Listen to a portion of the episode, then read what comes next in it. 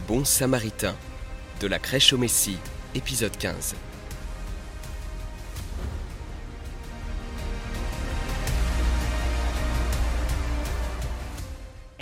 Chaque fois qu'une histoire de la Bible s'infiltre dans le langage courant que nous utilisons en société, comme David et Goliath, c'est une preuve évidente à la fois de la pertinence et de l'énormité de l'histoire.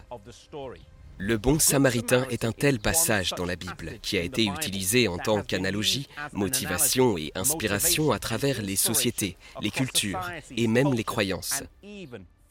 Le sens est si facile à comprendre, les leçons sont si pratiques, surtout dans un monde aujourd'hui qui est en quête de communauté et de sens. La question qui est mon prochain n'a jamais été aussi pertinente qu'aujourd'hui.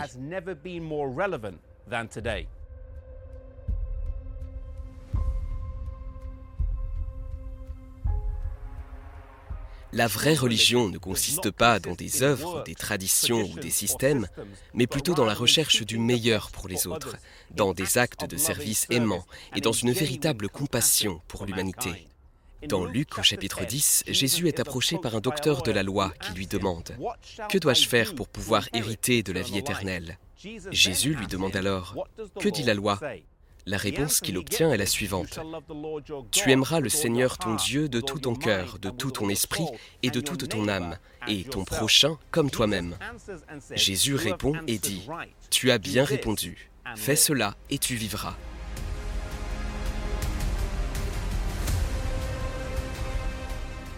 Voulant approfondir la question, le docteur de la loi demande, Qui est mon prochain? Ceux qui étaient dans l'assistance ce jour-là savaient qui étaient leurs ennemis, les païens et les samaritains.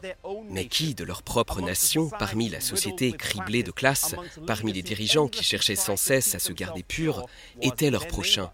C'était une question tendancieuse et une qui aurait probablement obtenu une réponse différente de toutes les personnes présentes dans le public ce jour-là. Au lieu de donner une réponse théorique, Jésus a raconté une histoire.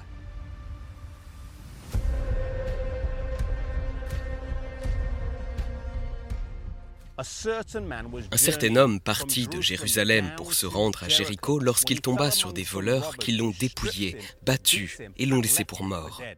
Aujourd'hui, en faisant cette route en voiture, ça descend brusquement, car Jérusalem se trouve à 754 mètres au-dessus du niveau de la mer, et Jéricho se trouve à 258 mètres au-dessous du niveau de la mer, une différence de 1000 mètres ou plus de 3000 pieds. La route traverse un terrain montagneux et rocheux, et il est facile de voir comment cela avait pu être un voyage périlleux avec de nombreux endroits où les voleurs pouvaient se cacher. Aujourd'hui, le long de la route, on peut voir une auberge du bon samaritain.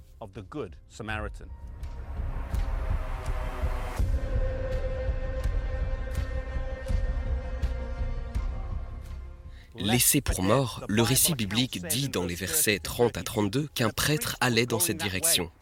Mais quand il vit l'homme, il passa de l'autre côté de la route et s'en alla. Mais il n'était pas seul. Un lévite l'a également vu et il a continué son chemin lui aussi. Les deux hommes ont été appelés par Dieu pour servir le peuple, mais tous deux se sont dérobés à leur devoir et n'ont montré aucune compassion pour l'homme dans le besoin. La Bible nous encourage sans cesse à prendre soin des moins fortunés, à aimer l'étranger, à rendre justice et à aimer la miséricorde. Mais ici, dans l'histoire, malheureusement, nous ne voyons pas cet exemple de la part des prêtres.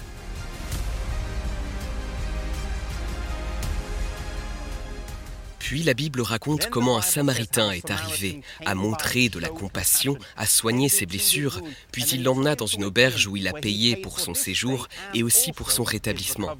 C'est là que la leçon de l'histoire commence vraiment à faire mouche, car les Juifs haïssaient les Samaritains avec force. Ils détestaient leurs origines ancestrales ainsi que leurs croyances religieuses qui mélangeaient des aspects du judaïsme avec d'autres enseignements religieux. Ils étaient considérés comme des ennemis mutuels il n'y avait pas du tout d'amour réciproque. Mais dans cette histoire, c'est l'ennemi qui aide l'homme. Alors que Jésus terminait son histoire, il a posé la question, qui était le prochain de cet homme?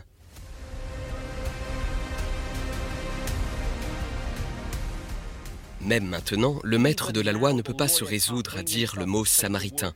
Alors il dit à la place, celui qui a fait preuve de miséricorde. Et Jésus lui ordonne de faire de même.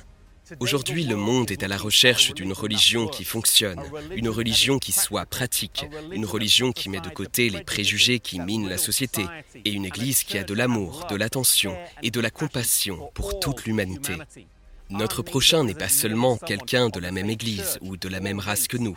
Notre prochain n'a rien à voir avec la culture, la couleur ou la classe sociale. C'est toute personne qui a besoin de notre aide. Pouvons-nous mettre de côté les préjugés dont nous avons souvent hérité, que d'autres autour de nous ont, et que nous puissions aimer les autres comme Jésus l'a fait?